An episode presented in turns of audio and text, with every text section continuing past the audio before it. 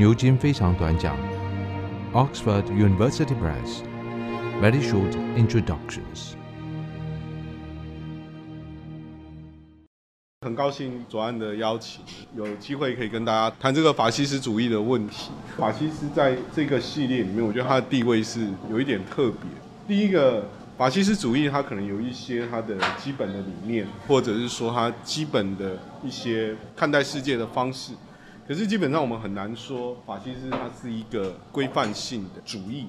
所谓规范性的主义，比如说我们说自由主义，它可能就是一个规范性的主义。不管我们今天是比较走罗尔斯式的自由主义，还是海耶克式的自由主义，不管怎么样，就是说那东西毕竟是一个比较规范式的理念。但是我们很少觉得法西斯主义是一个这样的一个比较规范式的这种理念。第二个，我觉得地位比较特别的另外一个原因是，其实我们很少去正面的说一个人是法西斯。通常我们讲一个人法西斯的时候，我们通常都是在骂一个人，所以。有些人可能会觉得自己是自由主义者，是社会主义者，哈，是共产主义者。那有些人可能不避讳说自己是民粹主义者，但是很少有人听听到有人会跟你说他是法西斯主义者。当有人说他是法西斯主义者的时候，其实有点像是自嘲或者是反讽。所以说这是，呃，我觉得法西斯主义这个问题相对来说比较特别的。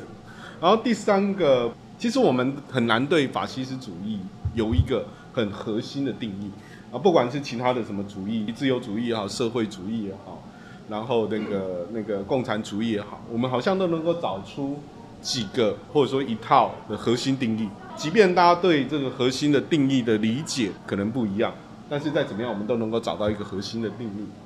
法西斯主义有点不太一样，就是说，你这本书的作者也有提到，我们没有办法说列出一个清单哦，仿佛就是说 A B C D E，然后我们符合几项啊，你比较法西斯，我比较不法西斯这样。这是大概第三点，在进入谈这个问题之前，我觉得一些前情提要。然后第四点，我们现在在谈法西斯，我觉得这个主题刚好在现在是非常的切合啦，因为这篇书评是上个月《经济学人》的一篇书评。那这篇书评在讲的是一个作者叫 Paul Kroner，他的一本新书《迷失与记忆中的墨索里尼》。这本书啊年底才要出版。所讨论的一个问题就是说，最近意大利这几年其实有一个为墨索里尼平反的一个民间的一个，不能说是运动，但是有一股风潮，就是觉得说其实墨索里尼没有那么坏。我们大家提到墨索里尼的时候，就会觉得说。他就是法西斯，然后他就是这个跟希特勒一样这么坏。可是，在这个重新评价墨索里尼的这个叙事当中呢，其实我会强调说，墨索里尼他是一个，也是这个意大利右翼阵营里面的一个很重要的一个人物。他就称呼这大概是右翼现在对墨索里尼希望能够帮他重新评价的一个面向，就觉得说墨索里尼其实他很善良，他是一个善良的人、仁慈的人啊，他没有杀过人。因为这一段是我直接从这篇文章译出来的，那我觉得这个没有杀过人意思应该是指墨索里尼是没有亲手杀过人。墨索里尼其实做了很多好事啊，就唯一的错误就是说他跟希特勒结盟啊，那就是说墨索里尼也确实做了一些所谓的好事。那时候。意大利的政府有一些基础福利措施的扩张，我觉得这个说法蛮有意思。等下我们会再看这个问题。简单的说，就是现在的意大利其实有这样的一个，特别是右派阵营当中，其实有这样的气氛，就是说要为墨索里尼平反这样。我记得这这篇《经济学人》，我看到他没多久之后。大概不到下个礼拜就发生了这件事情，啊，就是说这最近发生的事情，各位在关注欧洲政治的大概就会知道说，欧洲最近这几年有所谓的极右翼的这个崛起的问题。呃，年中的时候应该是五月多的时候，是法国的民主，现在应该改名叫国民阵线嘛。就我们很少看到一个选举是这样，选输的人很开心，因为他拿到了史上的最高票。他非常的开心，然后胜选的马克龙就一脸哀愁的样子。我们很少看到选举是这样，拉蹦那个得票就会让大家认为说，其实现在极右所谓的极右翼阵营似乎已经在欧洲的大国，这里所指的大国是指类似像法国，特别是今天的意大利，因为之前极右翼的政党在荷兰或者是奥地利这些国家有一些斩获，但是很少在大国。基本上大家也是预测说，其实迟早有一天那个拉蹦是会当选。不一定是老蹦，但就是这个他的那个极右翼政党那个民族阵线，就在我看到这个《经济学人》的这个书评，应该是不到一两个礼拜，那个意大利的右翼阵营大获全胜。意大利兄弟党的党魁就就叫做梅罗尼，话是这个意大利兄弟党的前身，叫做意大利社会运动党。它名字听起来很像是左派政党，但意大利社会运动党其实是一个在战后非常具有法西斯色彩，然后也是崇拜墨索里尼的这个政党。然后这个 MSI 就是这个意大利社会运动党，后来有一些分裂，但基本上意大利兄弟党是从这个意大利社会运动党分裂出来，或者是说延伸出来的一个政党，这件事情它的震撼度有多大呢？简单的说，意大利的右翼阵营他们是取得多数，然后意大利兄弟党它的得票率是在右翼阵营当中最高的，应该是差不多二十六趴。今年是二零二二年，但是不过在几年前，二零一八年的时候，意大利兄弟党这个党的得票率还不到五趴，所以你可以发现一件事情。欧洲的这个极右翼的浪潮，它确实是某种程度上，你不能够否认说它确实是存在的。因为一个党，任何一个民主国家的政党，它在短短几年之间从五趴的选票变成到二十六趴，那都是一个惊人的成长。所以这里面就会产生了一个问题，有很多人其实早在很多年前就已经一直在谈这个问题。现在的欧洲到底有没有所谓的法西斯主义浪潮？即便这一些党，不管是这个拉蹦的民族阵线，或者是最近当选的这个意大利兄弟党，梅洛尼也是在很多的场合表示说，他其实他们不是法西斯政党，但是大家还是会用这个所谓的法西斯崛起，或者说法西斯卷土重来，哈，来看待这个现在欧洲的极右翼政党的崛起。那这个东西我们要怎么样去看待它？那我们要怎么样去看待它的时候，就会回到一个核心的问题。这个 Passmo 一开始他就说，这个法西斯主义是一个很难界定的意识形态。我们看一下他这段话，他说讨好光头党，光头党就是指在欧洲那一些比较法西斯的纳粹的那种政党，光头啊，法西斯有一些固定的装饰啦，就是说十字架或者是说万字这样子，光头党，但是又吸引读又吸引读书人这件事情，我们等一下特别注意他哈。然后主张革命，可是又跟保守派结盟。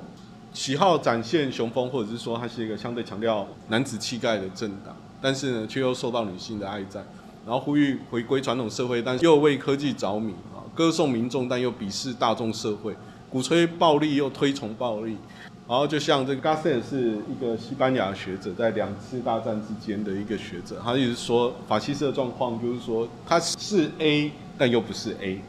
我们在定义一个所谓的主义的时候，刚刚前面有说，我们好像可以用一组核心的定义去界定它，所以这里面就有一个，我觉得可能是最切实的问题：我们到底能不能说这一些欧洲崛起的极右翼他们是法西斯？那如果他们不像法西斯的话，包括他们自己都不承认自己是法西斯的话，那？类似像是新法西斯主义，或者是说后法西斯主义这一种说法，它还能够有它的道理。就是今天我们可能会稍微花一点时间讨论这个问题。在这边，我想用另外一种比较不同的方式来讨论法西斯主义的问题。我不会跟大家说啊，第一章讲什么，第二章讲什么，第三章讲什么。我想要谈一个问题，是说，当我们在使用法西斯这个字眼的时候。我们到底是在什么样的意义使用它？然后我们看看这一些不同意义、不同面向上面的去使用这个法西斯主义，它也许或者说它可以让我们找到什么样的交集？我们先看一个最经典，包括这本书里面主要的一个用法。那我们在讲法西斯主义的时候，我们所讲的是一个在两次世界大战之间。在那个很特殊的历史条件下面所出现的一种政治体制，我们回头看这个政治体制的出现的时候，我们会发现其实它是很多因素交杂在一起。我这边大概列了几个因素，其中一个最重要的一个背景或者说一个因素是当时的这个议会民主理念的破产。我们看这这个穆西尔，他一本很有名的书叫做《没有个性的人》。在那个时代，其实很多类似这种说，包括法兰克福学派要谈这个，在那个时候两战之间的人，他们是怎么样感觉到自己就是那种说法叫失根哦，用鄂兰的说法就是失根，你没有你没有归属感，你不知道你身为一个人，在这个社会当中，在这个时代当中，你的存在的意义是什么？我们记得有一个很有名的话，他说他其实并不反对法西斯，可是他身处民主